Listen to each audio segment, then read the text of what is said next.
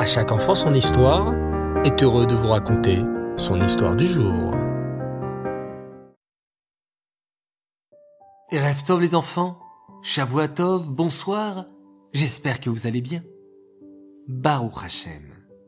Je suis heureux de vous retrouver ce soir pour un nouvel épisode de Shlomo Amener bien sûr, ce roi qui était si intelligent, l'homme le plus intelligent de la terre et qui succéda à son père le roi David. Ce roi immense vient d'apprendre par le coq sauvage l'existence d'une mystérieuse reine de Sheva. Cette reine de Sheva habite dans un pays fort lointain qui s'appelle le pays de Kitor. Là-bas, il y a de l'argent et des diamants partout, aussi nombreux que le sable de la terre. Le roi Shlomo souhaitait rencontrer la reine de Sheva et l'inviter à son palais. Il a donc écrit une lettre à la reine de Sheva pour l'inviter à venir dans son merveilleux palais. Puis le roi Shlomo a attaché cette lettre aux pattes du coq sauvage. La reine de Sheva va-t-elle accepter l'invitation du roi? C'est ce que nous allons découvrir maintenant. Écoutez bien. Le coq sauvage vola longtemps, longtemps dans le ciel pour parvenir au pays dans lequel vivait la reine de Sheva. En chemin, le coq sauvage croisa de nombreux oiseaux et leur cria. Oiseaux du ciel, venez avec moi, j'ai un message très important à apporter à la reine de Sheva, suivez-moi. Dans le pays de Kitor, tout était tranquille. C'était le matin, la reine de Sheva sortit de son palais. Du haut du ciel, le coq sauvage aperçut la reine de Sheva. Il s'écria à l'adresse des oiseaux. Mes amis, mes amis, étendez vos ailes et cachons les rayons du soleil. Aussitôt, les oiseaux étendirent leurs ailes et la reine de Sheva vit soudain le ciel devenir tout noir. Que se passe-t-il? s'exclama-t-elle effrayée. Le ciel est devenu tout noir. Il faisait pourtant jour il y a quelques minutes. Est-ce une éclipse? Mais, mais non. Ce sont des oiseaux. Des milliers d'oiseaux qui arrivent dans mon pays.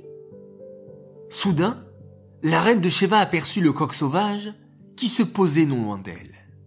Le coq sauvage se mit à battre des ailes pour que la reine le remarque. Et la reine de Sheva aperçut, attachée à ses pattes, une lettre. Tiens, s'étonna la reine de Sheva. On dirait que ce coq sauvage a une lettre pour moi. La reine de Sheva saisit la lettre et se mirent à la lire en tremblant. Mais qui est donc ce roi Shlomo? Mes conseillers, mes ministres appela la reine de Sheva. Avez-vous déjà entendu parler d'un roi du nom de Shlomo? Non, nous n'avons jamais entendu parler d'un tel roi, votre majesté, répondirent les ministres. Ce roi, poursuivit la reine de Sheva, est roi en Eret Israël, et il semblerait que ce soit un roi très riche, très puissant, mais surtout très sage. Et pourquoi ce roi vous a-t-il écrit? Questionnèrent les ministres. Le roi Shlomo désire que j'aille le rencontrer à son palais. Oh, votre majesté, n'y allez pas. Qui sait donc si ce roi existe vraiment? Non, répondit fermement la reine de Sheva. J'aimerais vraiment rencontrer ce roi Shlomo et voir si sa sagesse est véridique. La reine de Sheva se mit donc à se préparer pour ce grand voyage.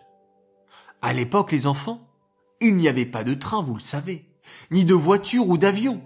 Pour voyager, il fallait se rendre à pied à l'endroit désiré ou prendre un bateau. Que fit la reine de Sheva? Elle prit du parchemin et écrivit au roi Shlomo la lettre suivante. Cher roi Shlomo, je vous salue. Je souhaiterais sincèrement vous rencontrer. Mais nos pays sont éloignés l'un de l'autre. Pour venir depuis mon pays Kitor jusqu'en Israël, il faut sept années. Mais je suis si pressé de vous rencontrer que je ferai tout pour arriver en Eretz Israël dans trois ans.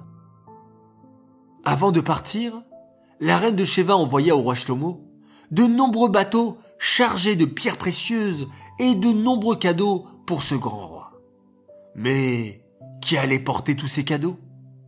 La reine de Sheva choisit six mille enfants, garçons et filles du pays de Kitor. Tous ces enfants étaient nés le même jour, le même mois et à la même heure. Ces six mille enfants avaient tous la même taille et la reine de Sheva les avait tous habillés en pourpre, une couleur rouge très spéciale. Ce sont ces six mille enfants qui seront chargés d'apporter les cadeaux et la lettre au roi Shlomo. Comment va se passer la rencontre entre la reine de Sheva et le roi Shlomo? La reine de Sheva va-t-elle réussir à arriver en Eretz Israël en trois ans? Vous voulez le savoir les enfants? Eh bien, nouveau rendez-vous et nouvel épisode dimanche prochain pour le savoir.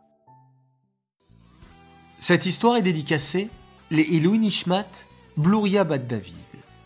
J'aimerais souhaiter trois grands Mazal Tov ce soir.